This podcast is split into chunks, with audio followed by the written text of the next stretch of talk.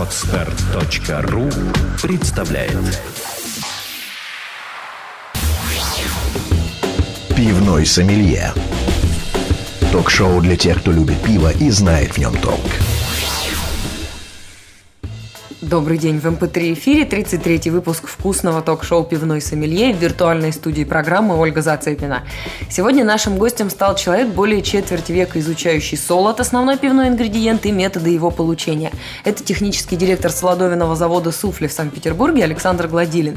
Он расскажет нам о том, что необходимо сделать, чтобы зерно стало солодом, как из одного основного сорта солода пивовары ухитряются сварить десятки, сотни и тысячи сортов пива, а также массу всяких разных других подробностей, которые известны только тем, кто всю жизнь посвятил пиву и вот такому важному пивному ингредиенту. Пивной сомелье Наш сегодняшний герой, а зовут его Александр Гладилин, он на пищевой промышленности, можно сказать, собаку съел в самых разных ее отраслях, а, трудится с 85 -го года. Ну, вообще, как нетрудно догадаться, практически все наши гости, которые имеют отношение к слову промышленность, они имеют отношение к бродильным производствам, и именно а, такого рода специалист а, наш нынешний гость. Работает он на солодовином заводе «Суфли», который находится под Петербургом, работает техническим директором. Александр Васильевич, здравствуйте. Здравствуйте. И, как опять же несложно догадаться, дорогим нашим слушателям, э, речь сегодня пойдет о солоде. Вот до того, как вы стали заниматься солодом, э, супер важным компонентом пива, я знаю, что вы работали и в спиртовой промышленности, что вы работали и в хлебопекарной промышленности, но в самых разных отраслях. И э, вот, ну, по, судя по вашей биографии, чем-то вас так солод приманил, что вы уже с ним 13 лет и никак его не хотите покидать. Что это такое? Почему это такой магический продукт? Почему с ним интересно так работать, что хочется оставаться оставаться вот в этой отрасли?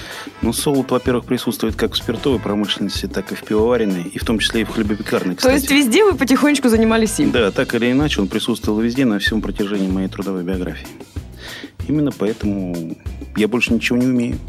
Ну, слушайте, мне кажется, наши все гости, они такие, вроде как, ой, я пивовар, что я пивовар, варю пиво от забора до обеда. Но внутри, внутри каждой профессии в пивоваренной промышленности на самом деле столько тонкостей, ну и, и достаточно просто зайти в любой магазин, увидеть, сколько в принципе сортов пива существует, и это уже показывает, сколько тонкостей. А еще лучше зайти в какую-нибудь пивную карту, в которой стоят действительно сотни супер разного пива. Ну, ладно, давайте будем э, потихонечку начинать разговаривать разговаривать о солоде, давайте для тех наших слушателей, кто довольно отдаленно себе представляет, что это за продукт и какую роль он играет в пиве, коротко об этом деле, обо всем расскажем. Ну, что касается э, солода, который производится для пивоваренной отрасли. Это солод из пивоваренного ячменя, Э, различные его виды существуют. Ну, 90-95% солода, перерабатываемыми пивоварами, это все-таки ячменный солод. Э, этот солод, э, это сырье, необходимое для производства пива. В нем содержатся экстрактивные вещества или сахара, которые поглощаются дрожжами в процессе брожения, и из которых, собственно, получается спирт и, углекислота, которая придает необходимую вкусовую гамму э, пиву, которое выпускает пивовар. Ну, нужно, я думаю, еще сказать для наших не супер продвинутых в пиве слушателей, что солод это просто-напросто пророщенный ячмень. И э, у нас было достаточно много в программе гостей историков, э, просто людей, которые увлекаются историей пива и со временем становятся экспертами в этом деле. И многие из них, ну, часто довольно этот разговор заходит в связи с э, законом о чистоте пива, когда говорят, что не может эта средневековая ересь быть применена в наши времена, потому что и дрожжей пивных тогда не знали, и вместо солода на ячмене варили пиво. Вот в какой момент солод появился в пивоварении, и почему э, он стал так важен? Чем он лучше ячменя, и варят ли, например, сейчас пиво пивовары на несоложенном, то есть вот на непророщенном ячмене? Ну, конкретно сказать, когда появился солод, достаточно сложно, но появился он не намного позже, чем вообще появилось э, пиво в человеческой цивилизации. А, соответственно, э, пиво как таковое, оно, наверное, ровесница, э, оно является ровесницей хлебу может быть, чуть-чуть попозже. То есть практически сразу, как только человек в эпоху неолита перешел от э, кочевого к оседлому образу жизни, в его рационе появил, появились напитки брожения, которые, естественно, когда-то получились случайно, но тем не менее человек это запомнил и стал использовать э, эффект брожения для приготовления напитков. Э, что касается солода, то это продукт, естественно, был получен когда-то эмпирическим путем. Э, следов его, так сказать, получения первого, наверное, не сохранилось. Но то, что ему около пяти тысяч лет, как э, изделию человеческих рук и природы одновременно, это точно. Угу. Ну а чем солод как раз для пивовара, чем он лучше ячменя, почему он какие-то дает там, не знаю, больше возможности те же самые по подбору каких-то вкусов или в чем, в чем соль? вот здесь? Что касается, э, что касается процесса пивоварения и вообще любого другого процесса брожения, э, тут э, дело в самом механизме э, сбраживания. Дело в том, что дрожжи как таковые, пивоваренные или спиртовые, любые дрожжи, используемые пивоварами, они э, поглощают из э, растворов, в котором находятся, э, в первую очередь сахара сахара в чистом виде в ячмене не содержатся. Они содержатся, там содержится крахмал, который можно расщепить до сахаров. А расщепляется крахмал до сахаров в присутствии воды и ферментов. Во время соложения ячменя, либо другой зерновой культуры, э, зародыш продуцирует, зародыш зерна продуцирует ферменты, которые, в свою очередь, высвобождают этот крахмал и приводит его в полурастворенное состояние. Далее уже пивовары в, свое, в своих э, пивоваренных, э, в своих цехах, э, в варочном цехе и далее в бродильно-лагерном, э, этот, гидролизуют этот крахмал до сахаров, и далее эти сахара являются продуктом питания дрожжей. Именно поэтому солод – это промежуточный элемент между э, между зерном и суслом. То есть в нем содержится все необходимое для того, чтобы шел нормальный процесс ферментации. В нем содержится достаточное количество э, полурасщепленного крахмала, в нем содержится достаточное количество ферментов, которые далее расщепят этот крахмал, и в нем содержатся, соответственно, э, э, вещества, которые далее создают вкусовую и цветовую гамму пива. Ну, слушайте, у нас прямо занимательная химия сегодня. Mm-hmm. А, ну, окей, понятно, что солод вообще... Я бы сказал биохимия. Да, это точно. Э, солод, по сути, влияет на... Ну, трудно переоценить значение этого компонента, да, он влияет и на крепость пива, и на вкус, как вы сказали, и на цвет, э, потому что от того, как, как вот наши предыдущие гости рассказывали, того, насколько сильно поджарят солод, как раз будет зависеть темное пиво, полутемное или светлое. А если вот говорить э, о палитре солодов, об ассортименте, который вы производите, а что это за виды солода, какие виды солода популярны у русских пивоваров сейчас, какие, чего берут больше, какие, может быть, интересные специалитеты просят, говорят, а вот сделайте нам, не знаю, какой-нибудь рисовый солод, например, вы упомянули о том, что 5% это не, не ячменные солода, а сделаны из каких-то других зерновых, а возможно даже и не зерновых культур. Вот расскажите об ассортименте, это страшно интересно. Ну, что касается ассортимента солодов как таковой, э, как таковом, его ну, он достаточно обширен. Дело в том, что э, солодовни, в частности, солодовни суфле, которых э, достаточно много в мире, производят э, солода э, карамельные, там, вена, э, мюнхенского типа, которые различаются между собой по цвету. Также есть солода, которые различаются между собой по вкусу и, соответственно, по происхождению. Есть пшеничный солод, иногда используется ржаной солод, ну, как правило, он используется в хлебопечении. Но, тем не менее, э, вот эти специальные солода, они э, занимают э, совсем небольшое небольшое количество в, в общем количестве перерабатываемых солодов. Основная масса используемого солода – это светлый ячменный солод. В из него можно сварить э, Э, различные сорта пива, используя его и комбинируя его с различными специальными солодами. Именно поэтому светлый ячменный солод э, наиболее используемым. И, кроме того, его качество, как качество любого инструмента, музыкального, если уж говорить об этом, э, например, позволяет создать любую мелодию. Именно поэтому, именно поэтому его используют без исключения все пивовары. Слушайте, а вот э, мы очень любим в пивном сомелье жанр виртуальной экскурсии. Может быть, мы сейчас э, постараемся провести виртуальную экскурсию по производству солода, ну, попытаться для наших слушателей нарисовать какие-то картинки, чтобы они поняли, как это выглядит, насколько это масштабно, чем там пахнет и, ну, вообще, сколько, допустим, занимает процесс производства солода. Я думаю, это тоже интересно. Процесс производства, стандартный процесс производства солода занимает около 9 дней. Но перед этим, перед тем, как начать производство производства э, в рамках солодовинного завода э, производится огромная работа, которая начинается в поле, где выращивается пивоваренный ячмень. Ячмень должен быть именно пивоваренным. Он отличается от фуражного ячменя содержанием белка и прочими различными характеристиками. Пивоваренный ячмень позволяет получить солод и далее пиво с небольшим содержанием азота, с небольшим содержанием белка. Благодаря этому пиво имеет пену, и благодаря этому пиво не портится достаточно долгое время. Но если вернуться к технологии солода, то э, после того, как мы получаем зерно, э, процесс производства которого мы тоже контролируем, э, мы это зерно, естественно, очищаем, э, калибруем для того, чтобы использовать только крупное полнотелое зерно внутри производства, и далее подаем его э, в отделение замачивания. Там мы помещаем это зерно в воду. А насколько вот, кстати, простите, что перебиваю, большими э, мерами здесь вы мыслите? Оперирую. Да, и оперируете. Сколько солода это стандартная партия? Ну и, соответственно, насколько большая эта чашка, в которой вы все замачиваете в и рам- так далее? В рамках нашего производства мы используем ежесуточно 360 тонн солода. Это 6 железнодорожных вагонов, если для наглядности. Э, в течение трех часов это количество подготов... 360 тонн ячменя перекачивается к нам э, из элеватора в, в основное производство. И именно эти 360 тонн помещаются в чины замачивания, так называемые, где э, зерно, погруженное в воду, начинает впитывать эту воду, и зародыш, который жив в каждом зерне, он начинает э, выходить из состояния покоя, в котором находится во время хранения зерна.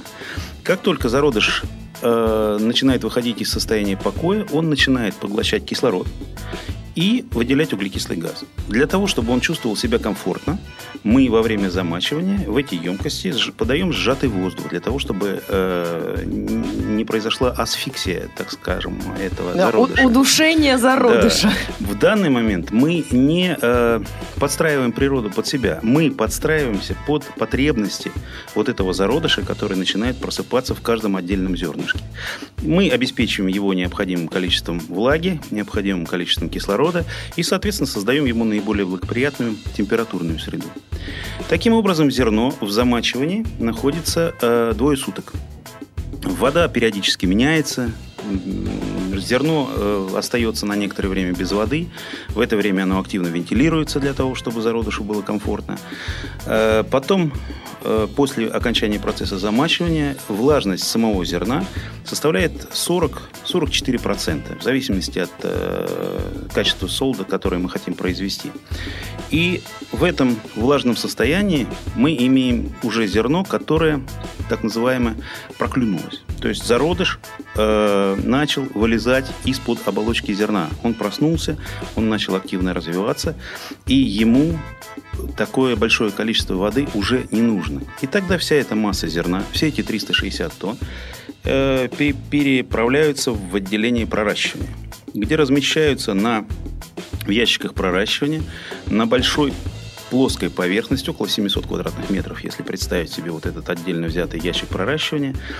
Э, тонким слоем зерно раскладывается там на сетчатом днище. Из-под сит постоянно идет свежий воздух, который обеспечивает дыхание зерна и уносит излишнее тепло. Зерно, помимо всего прочего, во время дыхания выделяет достаточно большое количество тепла. Именно поэтому помещение, в котором растет зерно, оно не отапливается. Для этого помещения хватает э, тепла, э, выделяемого зерном в самую, в самую лютую стужу. И пять суток мы не трогаем это зерно, периодически ворошим, проверяем его влажность, то есть смотрим, как оно себя чувствует, комфортно ему, некомфортно, регулируем температуру. И пять суток этот зародыш там растет, развивается. Внутри зерна происходят изменения, которые необходимы нам. Эти, эти изменения происходят внутри зерна и в природе. Только в природе начинается формироваться э, корешок, росток и так далее. И этот процесс формирования корешка ростка доходит до колоса и далее. Мы, э, когда в зерне накапливается достаточное количество ферментов, останавливаем процесс соложения через 5 суток и передаем все это зерно в сушилки. Сушка зерна осуществляется по такому же принципу, как и проращивание. Это тоже большая емкость, сетчатое днище, ровным слоем раскладывается зерно, но снизу подается уже не прохладный воздух для того, чтобы зародыш себя хорошо чувствовал, а горячий воздух для того, чтобы солод, готовый продукт, зеленый солод превратился в готовый продукт, который, собственно, и является солодом, необходимым для пивоварения. Ну и получается, что там как раз уже все это дело сушится, и в зависимости от того, насколько он должен быть э, темным, сушится, просушивается, поджаривается более или менее долгое время. Ну, не совсем так. Если это светлый солод, то сушится он при тоже для каждого сорта ячменя существуют свои параметры, как проращивание, замачивание, так и сушки. Вот. Э, сушка светлого солода происходит в течение двух суток. Температура сушки поднимается плавно от 50 до 85 градусов. Э, в каждое, каждый временной промежуток вот этой сушки э, он необходим для того, чтобы произошло плавное удаление влаги из зерна. И последний этап отсушка так называемая, необходим для формирования э, вкусовой гаммы и для, э, для э, так скажем, разложения некоторых веществ, которые могли бы придать пиву в дальнейшем овощной или вкус овощей или вкус соломы, чего, в принципе, нельзя допустить. Таким образом, э, вот для, при этом необходимо обеспечить равномерность сушки для каждого отдельно взятого зерна, чтобы вот эта масса зерна была достаточно гомогенной. Поэтому все это идет под жестким контролем э, персонала. Естественно, работает автоматическая система регулирования температуры, подачи воздуха и так далее. И, э, но что касается вот э, поджарки, как вы выразились, солода, это немножко, немножко другой этап производства. На нашем предприятии его не существует. Но тем не менее, для того, чтобы получить карамельный солод, необходимо массу полурастворенного крахмала внутри зерна превратить в, в карамель. Для этого зерно томят, э, то есть э, обрабатывают его, так скажем, паром при определенной температуре достаточно длительное время, и тогда крахмал видоизменяется, превращаясь в карамель. Таким образом производит, потом его сушат. Таким образом производят солод карамельный. Что касается обжаренного солода, то его возможно получить из светлого, обычного светлого солода, который производим мы. Его там далее в обжарочных барабанах обжаривают. То есть это дополнительная обработка, которую далее производится либо со светлым солодом, либо с зеленым солодом. Вы упомянули о том, что сейчас э, многие пивовары, да и вы, присоединяясь к ним, э, практически выходите в поле для того, чтобы как раз вот э, ячмень имел все те характеристики, которые нужны потом для того, чтобы пиво имело именно тот вкус, который задумали пивовары, который задумали разработчики, потому что, ну, в команде, которая запускает сорт, понятно, что не только одни пивовары, но и много их разных других коллег. А расскажите, пожалуйста, о том, как это происходит, с кем из коллег вы выезжаете в поля, да, что это за команды, что они делают там, на самом деле, какие, какие-то, может быть, измерения, да, но каким-то образом вы же понимаете, что это за зерно, насколько оно соответствует тем спецификациям, которые там у вас есть, да, или какие-то желаемые результаты, которые, не знаю, там, может быть, отклонение от спецификации, какие-то новые секретные солодовые разработки. Вот как происходит вот эта вся полевая работа? Есть э, достаточно жесткие правила системы контроля качества, так называемая. И мы работаем в рамках этой системы контроля качества, стараясь исключить все э, негативные факторы, которые могут воздействовать на, э, на качество ячменя и, соответственно, далее на качество солода. Э, контроль начинается с параметра сортовой чистоты. То есть э, вот за 13 лет существования нашего завода на нем перерабатывалось чуть более 50 сортов пивоваренного ячменя. Это разные сорта произведены, э, то есть они были селекционированы в разных странах, в том числе и в России, кстати. И э, для каждого мы подбирали отдельный оптимальный э, режим соложения для того, чтобы раскрыть, так скажем, все его основные преимущества. Так вот, сортовая частота должна контролироваться очень жестко, потому что далее для каждого сорта нужны индивидуальные параметры соложения. Поэтому семена, которые поставляются в хозяйство, выращивающие пивоваренный ячмень, они, как правило, они контролируются отдельным подразделением группы суфле, суфле Агрорус. И иногда поставляются либо непосредственно э, через суфле Агрорус, э, опосредованно через суфле Агрорус из-за рубежа, либо производится э, суфле Агрорус. Гарантия сортовой чистоты там почти 100%. Далее под каждый отдельный сорт разрабатывается специальная режимная карта, можно так назвать, его производства в поле. Французские агрономы, которые приезжают сюда, э, постоянно работают с нашими фермерами, достаточно Давно уже идет этот процесс, они прекрасно знают друг друга, прекрасно знают требования друг друга, находят общий язык, и, в принципе, все работают на конечный результат, все в этом заинтересованы.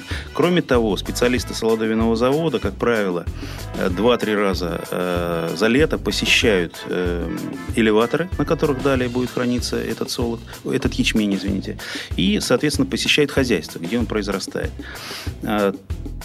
На каждом этапе э, работают специалисты, которые очень хорошо знают свое дело. Ну, а так вот, если примерно оценить количество людей, которые влияют э, различным способом на как раз на солод до тех пор, пока он не станет солодом, вот это вообще можно как-то оценить или ну, очень на, сложно? На нашем предприятии, производящем 110 тысяч тонн солода в год, работает 35 человек. Э, достаточно небольшое количество. Но э, на предприятии, которые поставляют нам солод, работает приблизительно такое же количество людей. Э, фермеров занято в хозяйствах сейчас э, тоже достаточно, ну, то есть небольшое количество, потому что техника становится все более и более производительной, и урожайность становится все больше и больше. То есть производство достаточно эффективное от начала и до конца. Людей в нем занято немного. Но э, за последние 12 лет Россия вообще достигла достаточно серьезного прогресса в плане производства пивоваренного ячменя. И э, в этой отрасли производства пивоваренного ячменя в сельском хозяйстве, в тех хозяйствах, где занимаются пивоваренным ячменем, там работают э, специалисты, я бы сказал, высшего класса. То есть... Вот вы предвосхитили мой следующий да. вопрос. Э, у вас становление вашей карьеры, оно пришлось на очень интересное время, лихие 90-е, когда, ну, мы все любим поплакать по, по, по поводу этих времен, когда вот в связи с сельским хозяйством, с агропромышленностью, агротехникой все говорят, ой, такая разруха, мы там, не знаю, потеряли огромное количество сортов разных культур, да. Но если, я не знаю, кто-нибудь ездит в деревню, деревни к бабушкам, дедушкам, родственникам, многие видят, что действительно э, есть у нас до сих пор стоят какие-то заваливающиеся внутрь себя сельскохозяйственные строения. И вот ощущается ли сейчас вот эта вот разруха 90-х и вот это всеобщее запустение и то, что люди... Ну, как сейчас уже чувствуется, что люди и хотят работать, и это действительно интересная, классная работа, в ней можно себя найти, можно реализоваться, но вот насколько агротехническая отрасль в целом, она сейчас выглядит радужно, и вашими глазами вот человека изнутри, который это все знает. Если 15 лет назад, проезжая по центральному Черноземью, можно было видеть брошенные поля или там полуразвалившиеся фермы, то сейчас, наверное, кое-где полуразвалившиеся фермы присутствуют, но брошенных полей в принципе нет. Последний клочок земли, который существует в центральном Черноземье, он занят какой-либо культурой, в том числе пивоваренным ячменем, потому что в центральном Черноземье самое благоприятное место в России, где можно выращивать этот ячмень. Э, что касается людей, которые там работают, как это ни странно, то есть многих из них я знаю с начала 90-х годов. То есть это очень много мифов с этим связано, и, да? И люди э, эти начинали работать на старых российских сортах, потом они убеждались в том, что есть сорта похуже, есть сорта получше. Они выбирали для своих хозяйств те или иные семена, и они на производстве пивоваренного ячменя Э, как вы выражаетесь, съели собаку. И, ну, я думаю, что они ни в чем не уступают э, профессионалам, там, европейским или американским, которые выращивают пивоваренный ячмень. И я думаю, что это вообще золотой фонд нашей нации. Люди, которые работают в сельском хозяйстве. И мы будем ими гордиться вместе да. со всеми нашими слушателями. Вы упомянули о том, что э, ваш работодатель это глобальная компания с французскими корнями. Наверняка в этой связи, как вот во многих международных компаниях принято, вы поездили по разным стажировкам, по разным странам, к вам приезжали коллеги из других стран. И, э, ну, насколько, как вы видите, насколько вот наша русская солодовинная промышленность, она похожа на то, что происходит в Европе, в Америке, в разных самых других частях света? Света? Наша солодовинная промышленность в данный момент более современна, чем солодовинная промышленность Европы, Америки и так далее. А с чем это связано? С тем, что в, просто в более поздний период все формировалось и закупалось более классное оборудование, да? Да, я думаю, что мы перешагнули несколько этапов, ну, например, как с сотовой связью. То есть э, мы от аналоговой связи сразу перешли на цифровую, минуя многие промежуточные этапы. Аналогично происходит и в солодовинной отрасли. Наши заводы солодовинные, которые были построены с конца 90-х по настоящее время России, это суперсовременные предприятия, суперэффективные предприятия, что касается расхода трудовых ресурсов, расхода энергоресурсов и так далее. И, э, соответственно, технологический контроль там компьютеризирован, автоматизирован до последней степени. Э, у нас э, по факту до начала 90-х в России не было, так скажем, предприятий, которые ну, которыми можно было бы гордиться, которые производили пивоваренный солод. Мы расходовали воды в разы больше, чем предприятия европейские, аналогичные отрасли. Мы расходовали электроэнергии и, и тепла в разы больше. Но, естественно, современные предприятия, которые здесь строились в России, они еще и более производительные, если сравнить с теми, которые были э, в Советском Союзе. Они более производительны в разы. И, соответственно, людей там работает меньше в разы. Поэтому наша отрасль солодовинная, если ее сравнивать с европейской и с американской, э, пожалуй, чуть-чуть опережает э, последние мировые тренды. Вот на такой оптимистичной ноте мне нравится идея закончить интервью. Вам спасибо огромное, что нашли время в своем плотнейшем графике и пришли в нашу студию. А, я надеюсь, что мы еще придумаем какую-то тему, на которую вам было бы интересно высказаться, а нашим слушателям было бы интересно послушать. Это был технический директор завода «Суфле» Санкт-Петербург Александр Гладилин. И, кстати, э, дорогие наши слушатели, если вы будете в Петербурге, будете проезжать мимо промзоны Парнас и увидите там возвышающийся огромный элеватор на шестом верхнем переулке, ну, поверните, проедьте мимо и увидите, как выглядит вот это все много многокилометровая, как я понимаю, да? У вас же большая территория? Да. Многокилометровое солодовинное хозяйство, хотя бы со стороны, ну, конечно, очень хочется заглянуть за забор, но благодаря вот вашей замечательной виртуальной экскурсии мы уже практически были, а, ну, мед пиво пили и по усам текло, ну, ладно, у меня усов нет, у вас есть. Спасибо вам большое, Александр Васильевич, это был действительно очень интересный выпуск, и я думаю, что теперь наши слушатели про солод знают на 100% все на пятерочку и гордятся вашими коллегами. Спасибо вам большое. Счастливо. Пивной сомелье. Это было вкусное ток-шоу «Пивной сомелье». Пишите о том, какие темы и гости вам интересны. Наша электропочта приведена в шоу-нотах программы на podster.ru. Редакция выпуска продюсер Олег Майоров, звукорежиссеры Данил Простолупов и Евгений Смирнов. Вела программу Ольга Зацепина. До новых встреч в MP3 эфире. Пивной сомелье. Сделано на podster.ru Скачать другие выпуски подкаста вы можете на podster.ru